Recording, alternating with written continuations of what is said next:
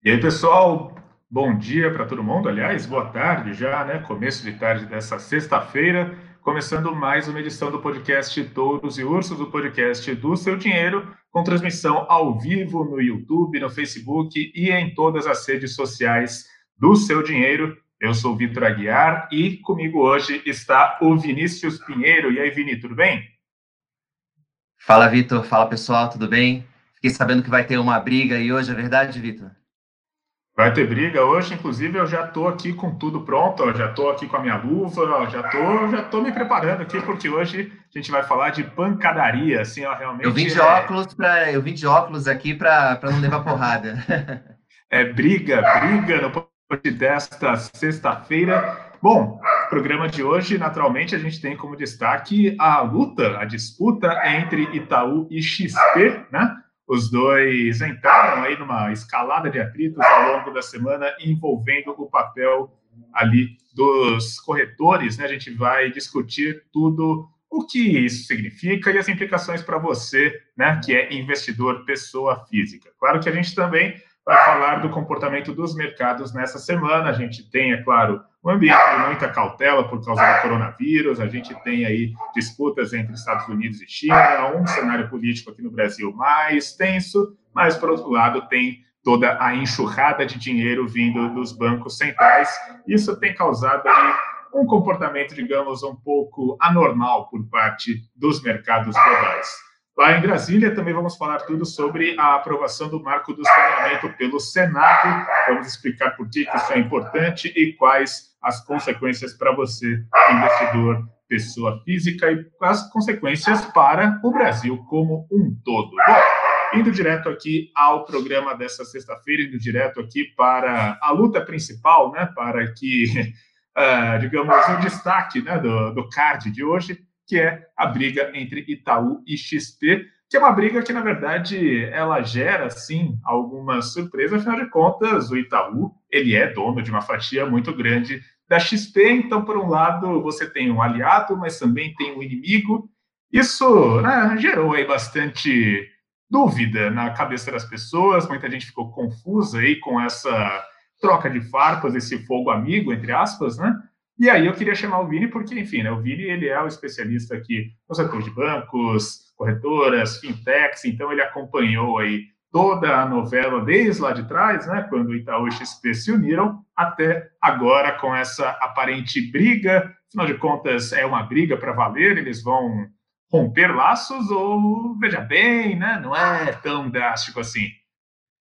É, fazendo essa alusão ao boxe, Vitor, é, é, uma primeira, à primeira vista, parece até que, que tá daquelas lutas combinadas, né, em que você ali escolhe um vencedor e está tudo meio que arranjado. Bom, se começou dessa maneira, é, eu acredito que acho que pode aí ter saído um pouco do controle e, e, a, e a coisa ali me parece real, assim, a disputa entre eles me parece real. É claro que tem muito jogo de cena e eu acho que aí agora os dois também estão procurando se aproveitar um pouco que essa polarização é boa, né? Enfim, a gente tem aí nesse mercado de, de corretoras, plataformas de investimento, bancos, a gente tem aí mais de duas dezenas hoje aí de, é, de competidores nesse mercado. Então, no fim do dia, interessa pro, é interessante para o Itaú e para a XP polarizarem essa disputa, né? Ainda, ainda mais porque, porque é uma disputa dentro de casa, né? Então, vamos só recordar um pouquinho, né? Por que, que eu acredito que essa disputa é real? É, o Itaú comprou uma participação de 49% na XP em 2017. É, foi uma aquisição bastante polêmica, porque o sistema financeiro brasileiro, a gente já sabe que é super concentrado. Você tem aí na parte de crédito mais de 80% né, de cada 100 reais é, que são emprestados no Brasil hoje, né, cada 100 reais de financiamento, mais de 80 reais são concedidos aí pelos cinco grandes bancos, né, Itaú, Bradesco, Banco do Brasil, Caixa Econômica e Santander. Quer dizer, é um sistema altamente concentrado, e a XP era a empresa que vinha desafiando os bancos. Foi é, uma empresa que surgiu aí, acabou conseguindo explorar uma ineficiência dos bancos nessa, nessa área de investimentos. Os bancos, atend, é, historicamente, aí sempre atenderam muito mal é, os seus clientes nessa parte de, investi de investimentos, com fundos com taxas altas, é, conflitos de interesse com, com gerentes, você vai lá, você chega, chegava numa agência, o gerente te empurrava, e ainda empurra, né? Enfim, mas enfim, acho que talvez isso ainda era mais é, patente no passado, é, empurra, empurra aquele título de capitalização, ou empurra um fundo de previdência para a pessoa que tem 80 anos, enfim, porque o, o gerente ali tem uma meta de produto para bater. Isso é histórico, isso é conhecido, e a XP conseguiu é, se aproveitar bem dessa deficiência é, e, ganha, e conseguiu ganhar mercado nesses, nesses anos, a ponto de o Itaú ficar tão incomodado é, que decidiu comprar uma participação. O negócio original previa que o Itaú, é, dentro de alguns anos, ele teria uma opção de comprar o controle da XP. É, quando o negócio foi anunciado, o Itaú pagou aí 6 bilhões de reais, se não me engano, por metade do capital da XP, é, 6,3 bi, para ser mais preciso. É, o negócio previa uma opção, uma opção do Itaú comprar é, uma participação adicional que daria o controle da XP para o banco. É, só que, enfim, diante de toda a polêmica que foi é, essa aquisição, esse movimento do Itaú, o Banco Central acabou impondo algumas restrições para a aprovação do negócio, e uma delas foi justamente, é, ele barrou essa cláusula. O Itaú não pode comprar o controle da XP, então ele, ele autorizou a compra lá dos 49%, mas é, impediu o Itaú de ter mais da metade é, do capital votante da XP, né? Então, isso, de certa forma, é, enfim, acabou aí com os planos do Itaú de colocar a XP para dentro de casa. É, ao mesmo tempo, e aí que eu entro na história por que, eu, que eu acredito que a briga é verdadeira, não restou outra alternativa para o Itaú é, a não ser competir de verdade com a XP. Ou ele ia continuar assistindo a XP roubar os clientes é, do banco, ou ele ia começar a competir. Então, é o que ele vem fazendo, é o que ele vem tentando fazer e de fato ele vem evoluindo no seu modelo, né? Um pouco antes de comprar a XP, o Itaú já tinha, foi o primeiro dos bancões a abrir a plataforma de investimentos é, para produtos de terceiros ali no, no Personalité, né? Que é o segmento de, de alta renda, é, veio, veio aumentando essa, essa grade de produtos é, e recentemente eles também mudaram esse sistema de de recompensa para os seus gerentes, né? Inclusive foi uma numa entrevista que eles deram para a gente lá no seu dinheiro, é, que eles anunciaram essa mudança, né? Então assim, agora os, os gerentes do Itaú eles não são mais premiados, né? O bônus dos gerentes do Itaú é, não, não é mais relacionado ao produto que ele vende, e sim a quanto de dinheiro que ele traz para o banco. Então, isso tudo em tese, tá? Aqui, mas enfim, isso é o, que, isso é o discurso. Mas o que ele diz é o seguinte, Vitor: se você colocar lá é, mil reais no Itaú, não importa se você vai colocar em tesouro direto, que hoje não, não rende comissão nenhuma para o banco, né? Taxa zero para você, você investir, ou se você aplicar num fundo que tem uma taxa de administração lá de 2%, mais taxa de performance, é, o, a comissão que o gerente vai receber é exatamente a mesma. É sobre o dinheiro, não sobre onde você vai investir. E a XP, o modelo que consagrou a XP, é o modelo é, de remuneração por produto. Quer dizer, a XP criou esse, esse exército de, de agentes autônomos, né, que são aí é, profissionais que são independentes da corretora, eles têm seus próprios negócios, né, mas eles se conectam, né, e se plugam na plataforma da XP e saem vendendo os produtos da XP, né, então a XP tem uma gama enorme de produtos e, e a XP não, não, não, não os remunera em nenhum real, o que ele, o, tudo que o agente autônomo ganha é uma participação nos produtos que ele vende. Então, é uma é como se eles fossem sócios ali, né? Então, a XP oferece a plataforma, os produtos, e o agente autônomo vende esses produtos e ganha uma comissão sobre isso. E aí é que veio a propaganda do Itaú, que deu origem né, a essa briga, é, que foi justamente questionando esse modelo da, da, da, XP, embora o Itaú não, não mencione na publicidade é, a XP, ele coloca lá um, ele questiona esse modelo do agente autônomo, do assessor de investimentos, ele receber pelo produto vendido, independentemente do resultado, né? Então, assim, não importa se o investidor ganhou ou perdeu dinheiro, ele já vai ganhar a comissão ali na cabeça. Então, nesse modelo, ele tem um potencial conflito de interesses. Ele vai te vender o que é o produto mais adequado para você, pô, ele sabe, por exemplo, Vitor, que você é um investidor super conservador, que não gosta de, de tomar riscos. É, pô, será que ele vai te oferecer um fundo ou um produto que é mais adequado ao seu perfil de risco, ou ele vai te oferecer o produto que rende mais comissão? Então, isso é que o. É, isso foi colocado ali na propaganda, achei que a propaganda realmente foi muito bem feita, né? Independente ali das motivações do Itaú, a propaganda ficou bem legal. É, ele, enfim, ele jogou essa. colocou no ventilador essa história, né? Enfim, colocou essa discussão em, em público.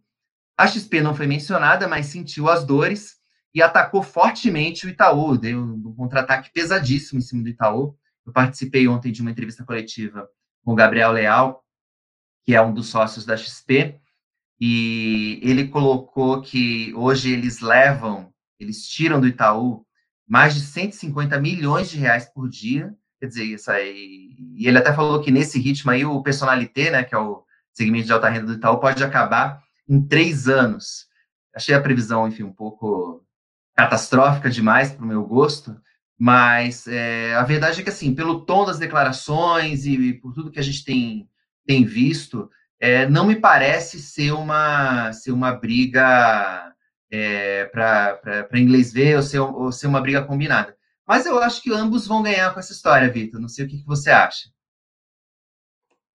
Não, eu acho né, que de uns anos para cá a gente viu um salto muito grande né, na participação do investidor pessoa física na bolsa e no universo dos investimentos como um todo. Né? Eu acho que foi uma coisa que foi ganhando popularidade de uns tempos para cá.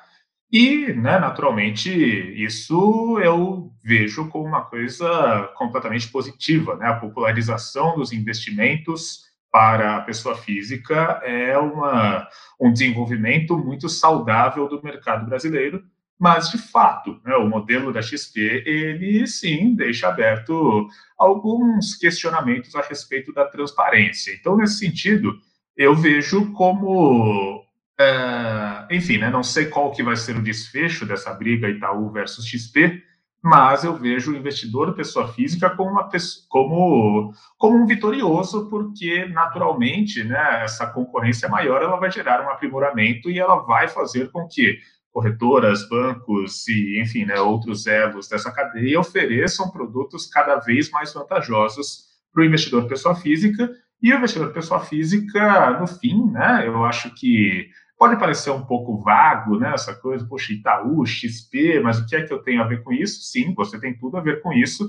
No fim das contas, eles estão brigando por você, investidor, você que está aqui acompanhando essa live, que está aqui lendo todo o material do seu dinheiro. Inclusive, vou aproveitar já para mandar um alô para todo mundo que está acompanhando aqui a nossa transmissão no Facebook, a Nelly Cruz e o Vinícius Alves se manifestaram aqui. Olá, pessoal, muito, muito obrigado aqui pela audiência. E lá no YouTube, queria ler aqui o comentário do Vladimir.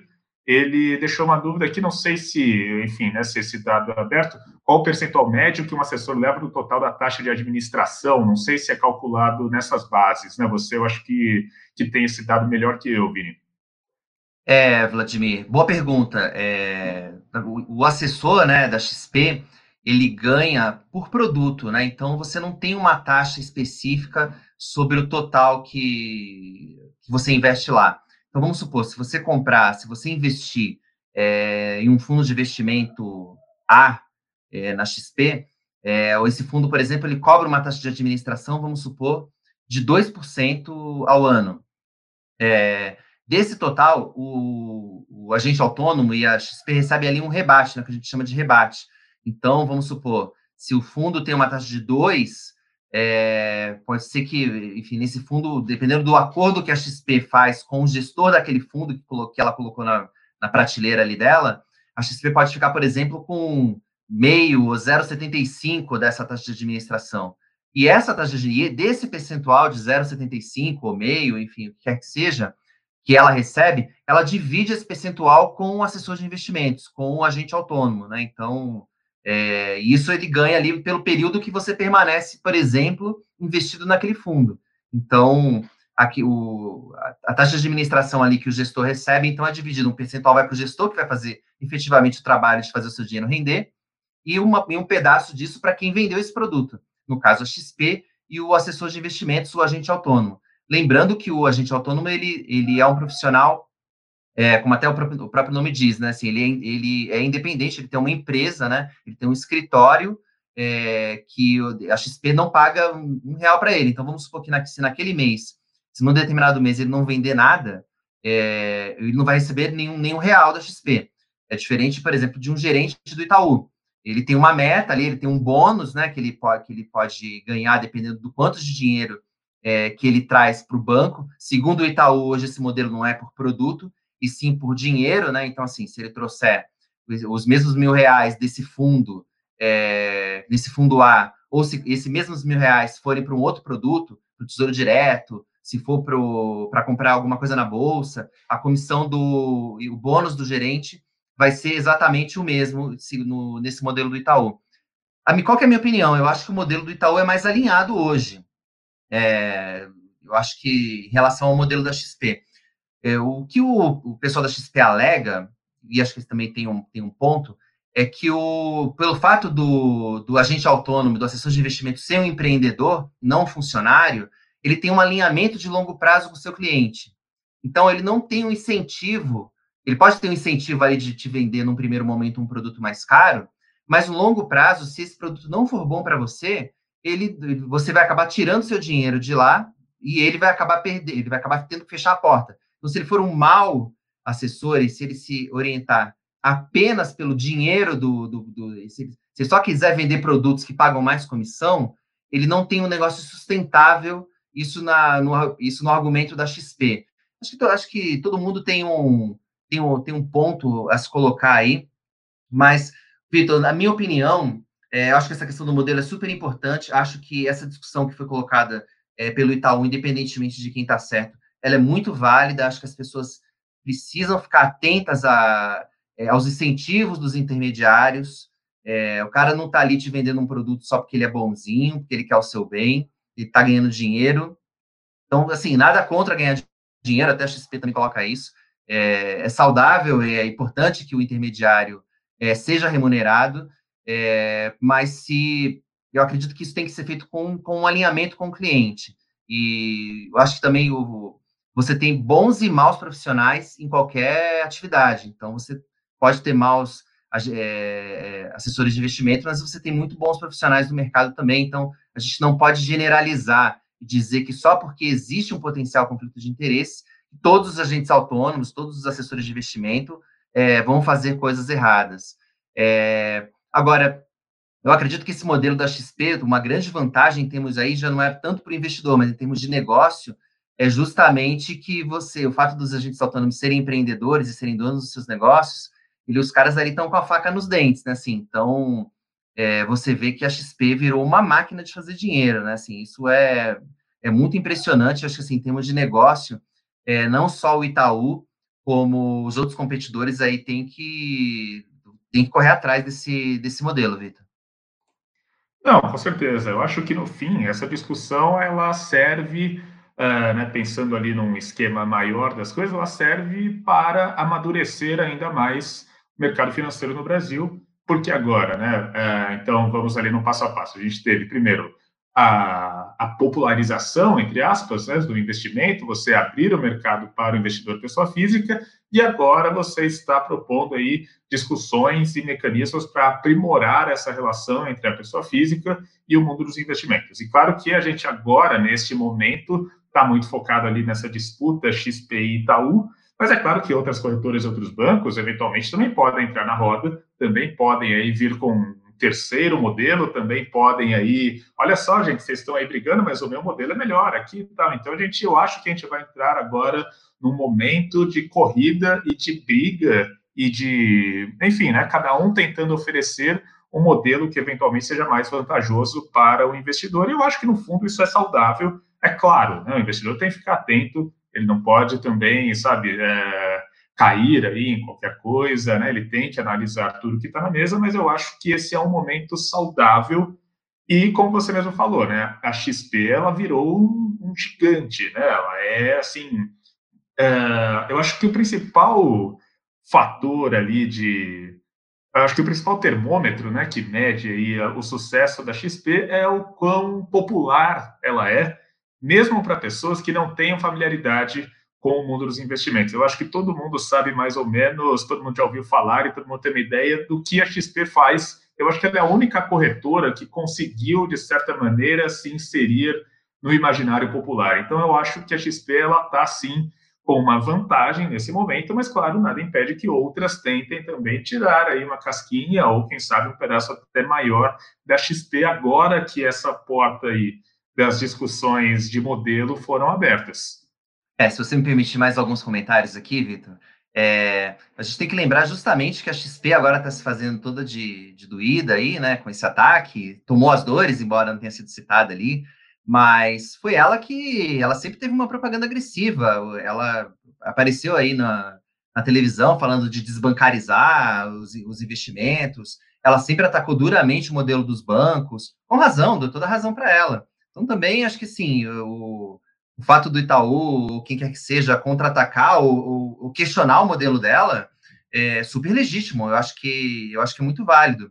É, com relação a outros modelos, você tem você tem sim é, algumas corretoras, algumas plataformas que se valem de outros modelos. É, tem, por exemplo, a Easy, a Easy Invest, ela não é, e outras é, não atuam como agentes autônomos, por exemplo. Você é, que se serve a PI do Santander, é, por exemplo, ela devolve uma parte do, do, do rebate, né, que seria pago ali para agente autônomo, é, algumas plataformas devolvem para você essa, essa, o que seria a comissão do agente autônomo.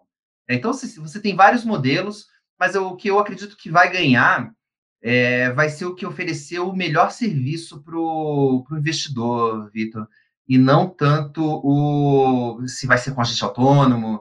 É, você tem, por exemplo, mais outro exemplo também da Warren, né? Eles não trabalham com com agentes autônomos, eles trabalham com consultores de investimento.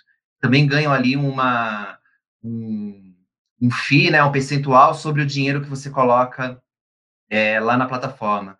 É, eu acredito que quem oferecer o melhor serviço, quem for, quem tiver os profissionais ali mais prestativos, porque o brasileiro é, ele precisa muito dessa, dessa, dessa figura, dessa pessoa que te, que te empurre ali, né? Com, pô, você viu essa oportunidade, as pessoas não estão é, tão inseridas no mercado quanto a gente, né? Não sabem ali que está rolando, por exemplo, um IPO, é, não sabem que está rolando uma oferta de, de, ou que tem um CDB de algum banco que é interessante. Então, assim, é, essa figura desse profissional, eu acredito que ela vai continuar existindo e quem fizer um bom trabalho é, vai, vai crescer bastante.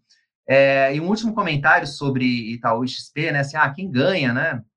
Eu fiz até um texto lá para o lá pro seu dinheiro, depois eu vou compartilhar aqui nos comentários com o pessoal é, eu comparo essa briga com, com Star Wars, né? O Império contra-ataca ali, né? O Itaú, ele começa ali, ele é o Império, né? Assim, é o Darth Vader ali, né? É, mas no fundo, no fundo, não tem uma, um lado, o lado sombrio e o lado bom da força ali, né? Assim, tá todo mundo mais ou menos do mesmo lado, todo mundo, na verdade, todo mundo quer o, é o nosso dinheiro, né? Então, nesse caso específico, o Itaú ele está ali disputando com a XP, mas ao mesmo tempo a XP está ali, né? I'm your father, né? Então, é, se a XP ganhar também, pô, não vou ficar tão triste assim, né, Vitor? Não, com certeza. Bom, uh, só para a gente continuar aqui com o programa, né? Daqui a pouquinho a gente lê mais mensagens, a gente vai lendo aqui as, as perguntas que estão chegando aqui dos nossos leitores, mas também, né, além de toda aí essa, essa briga entre XP e Itaú, a gente também teve outras coisas acontecendo aqui nos mercados brasileiros, inclusive, é claro, o comportamento do Ibovespa e do dólar. E eu dou aqui um destaque maior para o dólar, porque eu vejo né, que as pessoas elas estão assim, confusas e não sabem exatamente o que esperar do dólar, claro, né? É, é, muito difícil você cravar o que acontece com o dólar, né? Então, veja bem, não quero eu aqui, né, dizer que eu sei o que vai acontecer, porque definitivamente ninguém sabe, mas eu tenho algumas pistas, e o Vini também, a gente pode discutir isso, né? Uh, enfim, a gente viu ali, né, que na segunda metade de maio, começo de junho, o dólar deu uma aliviada muito boa, estava lá perto de 6, ficou abaixo de 5, chegou ali a 4,90 e alguma coisa, e agora ele novamente está subindo, novamente está escalando, inclusive hoje ele está subindo bem forte, está subindo mais 2% já está chegando perto de 5,50, 5,48 agora neste início de tarde, né? Tem uma, um cenário né, de muita cautela no radar, muita tensão. A gente tem tensões internacionais, coronavírus, como fica a economia global, e aqui dentro a gente tem toda aí essa incerteza política, caso Queiroz, instabilidade no governo, enfim, né, acho que a gente não precisa uh, enumerar todos os problemas que tem no radar, porque todo mundo sabe muito bem, e aí eu vejo, né, que nos comentários das matérias, dos vídeos, né, muitos leitores, eles perguntam, né, poxa, mas qual que é a tendência para o dólar? O dólar pode ficar abaixo de 5, o dólar deve ficar acima de 6? Olha, uh, eu, particularmente, eu vejo que a dinâmica para o dólar é para cima. Né? A gente tem juros baixos e juros estruturalmente baixos. Eu acho que ninguém está aí prevendo que o juro deva subir no curto prazo, até porque a inflação está muito baixa. E, claro, a taxa Selic menor, ela acaba trazendo uma pressão adicional ao câmbio. Eu vejo muitas incertezas domésticas, tanto por causa do coronavírus quanto por causa da política. Eu vejo um uma imagem muito ruim do Brasil no exterior, o que acaba afugentando parte dos investidores. E também vejo incerteza global aí, por causa de segunda onda de coronavírus e etc, etc, etc. Claro que essa injeção de dinheiro dos bancos centrais, do FED, de governos e de todo mundo, isso acaba, de certa maneira, às vezes aliviando essa tendência de alta e às vezes até atuando para anular essa alta e levando o dólar para baixo, mas eu vejo que, em termos de fundamentos, o dólar deve ficar mais para cima. Inclusive, o próprio Banco Central, na decisão de juros, ele disse que estava vendo o dólar a 4,95. Então, eu parto do pressuposto que 4,95 é o piso para o dólar. Eu não vejo realmente a moeda americana ficando abaixo disso, eu vejo ela ficando acima. Quanto acima? Depende de como as coisas evoluem, mas eu não vejo, eu, Vitor, não vejo o dólar indo tão abaixo de 4,95. Novamente, isso não é uma previsão, isso aqui não é uma, uma, né, uma recomendação de investimento, mas se irá, como todo mundo me pergunta, então a, a minha opinião é essa, não sei o que, que o Vini acha. Já ia tirar um sarro, Vitor, já já ia, eu já ia comprar ia vender dólar aqui, depois te cobrar. É, eu vou, você falou dos argumentos para o dólar subir, eu vou falar dos argumentos para o dólar descer, né? Acho que tem dois aí é, que eu vejo como principais. Primeiro é que o real está barato. É, se você comparar é, preço dos produtos no Brasil e dolarizar esses produtos, é, os preços aqui estão muito baratos com esse dólar a 5,30, 5,40, ou mesmo 5 reais. É, eu vejo o dólar, eu vejo o dólar caro e o real barato. É, se você olhar simplesmente por esse fator de, de fundamento, né? Assim, é, tem uma outra questão que essa desvalorização acabou aí trazendo uma fazendo um ajuste aí brutal na conta corrente do Brasil, né? Assim, então, é, o, a quantidade de dólares que está entrando versus o que está saindo, é, a gente tinha um déficit, né? E agora isso virou, né? Com essa, com, é, com, essa, valor, com essa valorização da moeda americana. Então, você, em termos de fluxo, quando você vê ali exportações versus importações, é, você não vê muita pressão é, em cima da moeda americana.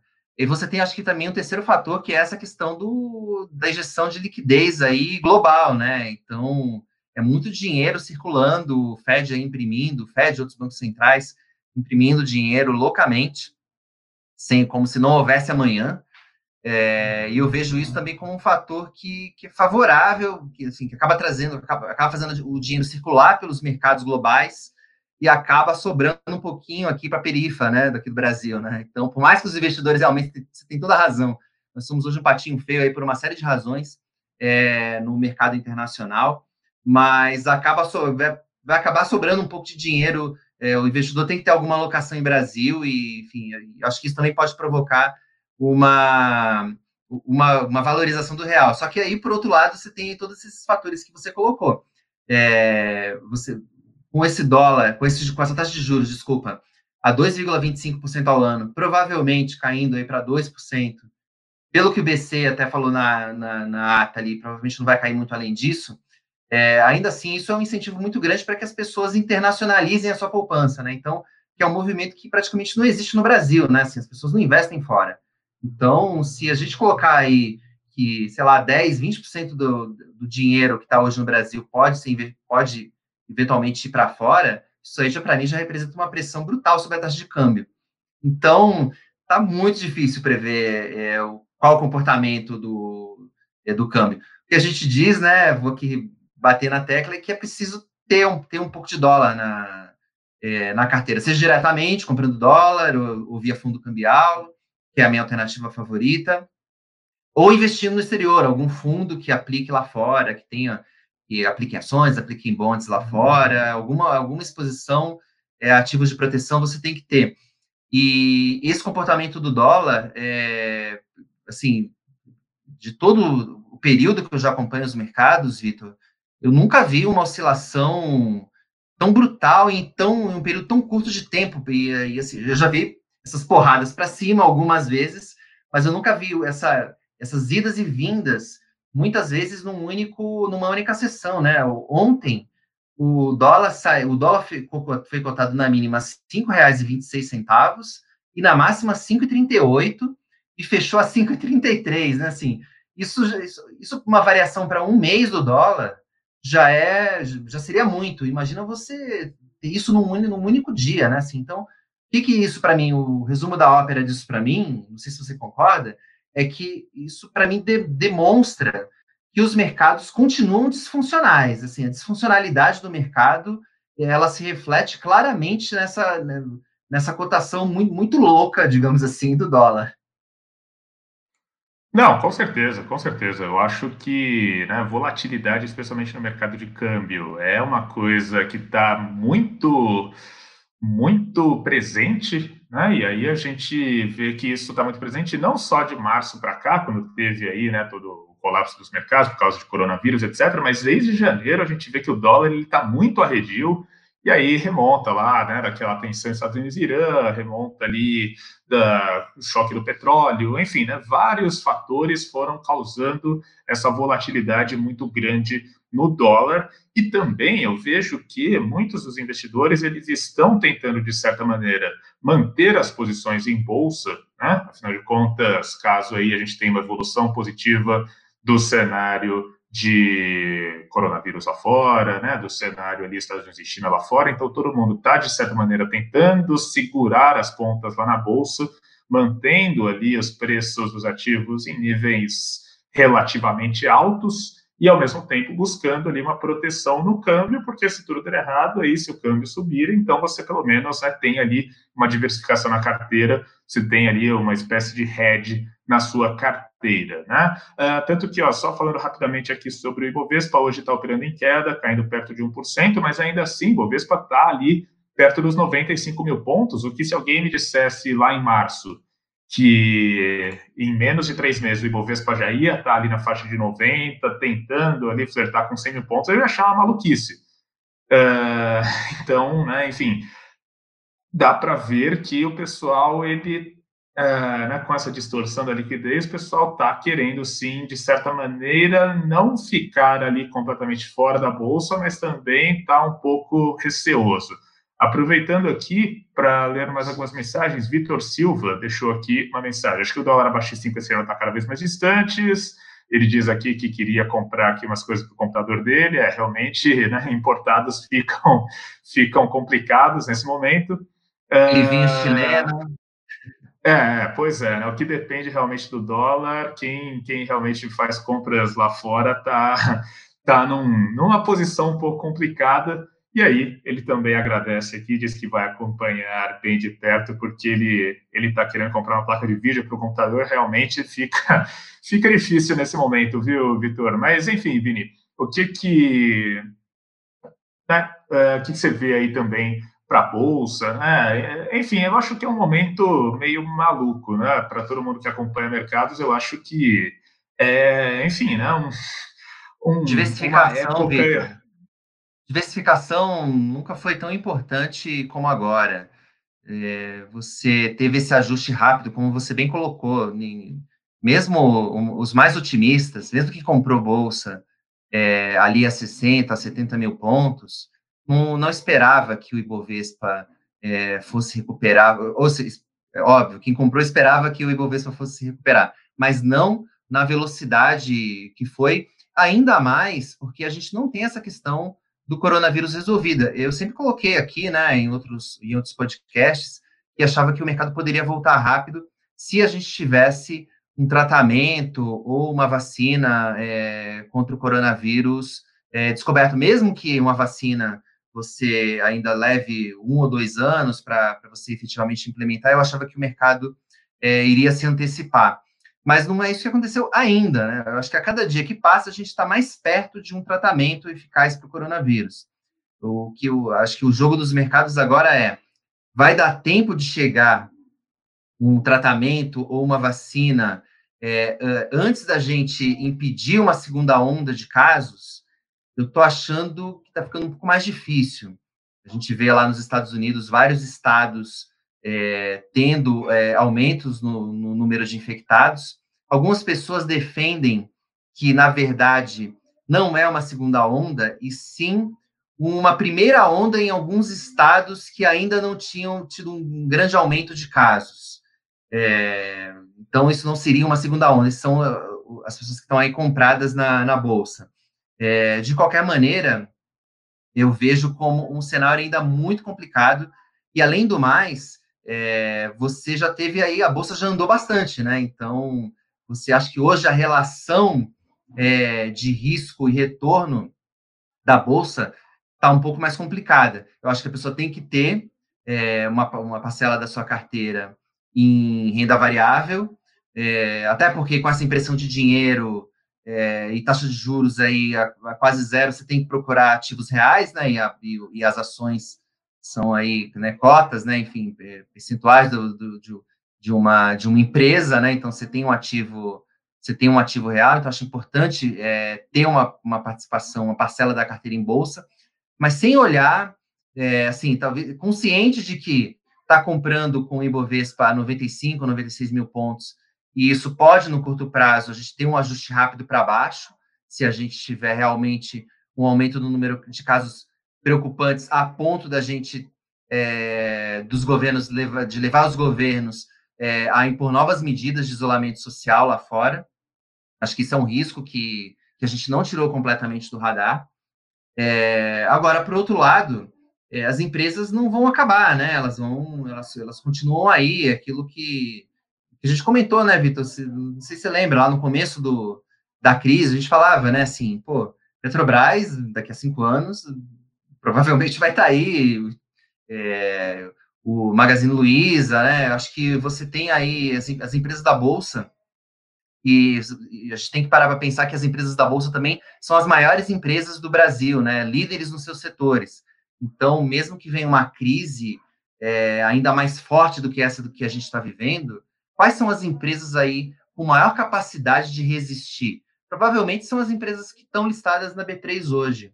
Então, é, então, assim, eu acredito que a bolsa continua sendo um bom investimento, mas para o longo prazo, assim, e para bons papéis, né? Acho que a gente não pode tirar isso de vista é, em nenhum momento. Tem muita gente que ganhou aí surfando é, as ações lixo aí da bolsa. Parabéns para elas, mas isso particularmente não é o meu tipo de, de investimento em bolsa. Não sei se você andou especulando aí, Vitor. A gente nem pode, né? Que.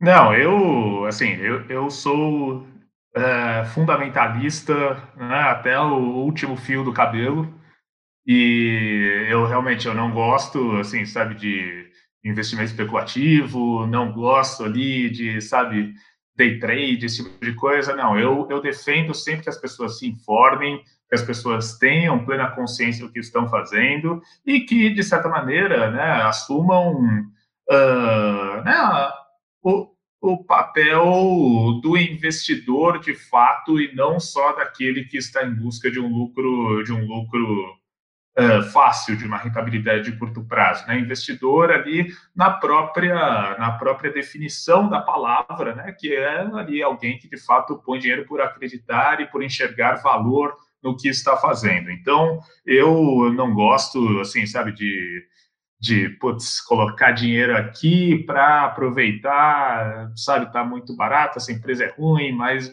sabe, eu não, não gosto desse tipo de estratégia. Eu gosto gosto mais de uma coisa mais uh, mais com maior convicção, digamos assim, né? E bom, É, dito isso, né, acho que a gente já está chegando aqui na reta final do nosso podcast. Só queria ler mais uma mensagem do Vladimir, ainda voltando lá ao tema do Itaú e da XP, né? A gente estava falando ali sobre os modelos, transparência. Ele dá uma sugestão aqui. O que vocês acham desses percentuais serem transparentes no momento da alocação do recurso? Aí imagino que ele esteja se referindo ali aos percentuais que são destinados ao, ao agente independente, ou enfim, né, ao assessor de investimentos eu acho que é, é possível, né? Eu acho que, de certa maneira, você ali criar uma espécie de contrato em que a pessoa ela sempre deixa claro quais são as taxas que vão ser ali para quem, qual o percentual e para quem vai cada, cada taxa. Eu acho que é, sim, uma, uma medida que pode ser adotada, né? Claro, uh, não sei se de maneira né, vertical pela XP, olha, todo mundo aqui que é associado à XP vai ter que fazer isso, mas enfim, eu acho que é sim um, uma alternativa. O que você acha, Vini?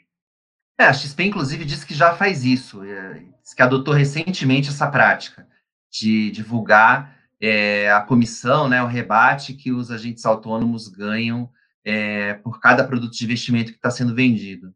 É, eu considero super positivo. Para mim, o, o fundamental é, nessa relação, é, seja de agente autônomo, de gerente, seja quem for o intermediário, é, que essa relação seja transparente. É, a, XP diz que já divulga essas informações. A CVM, né, que é a Comissão de Valores Imobiliários, responsável aí pelo, pela regulação do setor, é, para variar, está atrasada, mas diz que vai soltar aí uma, uma nova instrução, né, que, que disciplina aí essa atividade de assessor de investimento, de agente autônomo, e que provavelmente ela deve trazer aí é, alguma também deve trazer aí alguma obrigação nesse sentido. Mas o importante é que o mercado, se o mercado puder se autorregular, ainda melhor, né? Se o mercado puder, se isso for de uma, de uma maneira transparente, né? Assim, o que hoje eu tenho certeza que a XP não tem é no site dela. Se você entrar no site, você não sabe o quanto que você paga, por exemplo, num COI, né? Que é um produto que rende altíssimas comissões é, para a corretora e para os agentes autônomos. É, isso não está isso não tá claro no site. Acho que, acho que ela poderia ser mais transparente nesse sentido. Mas só o fato dela abrir essa remuneração no momento que a pessoa está fazendo o investimento, eu já acho super positivo. Mas acho que isso é um primeiro passo aí que para gente que a gente tem que dar em direção a uma transparência radical no, no mundo dos investimentos, Vitor.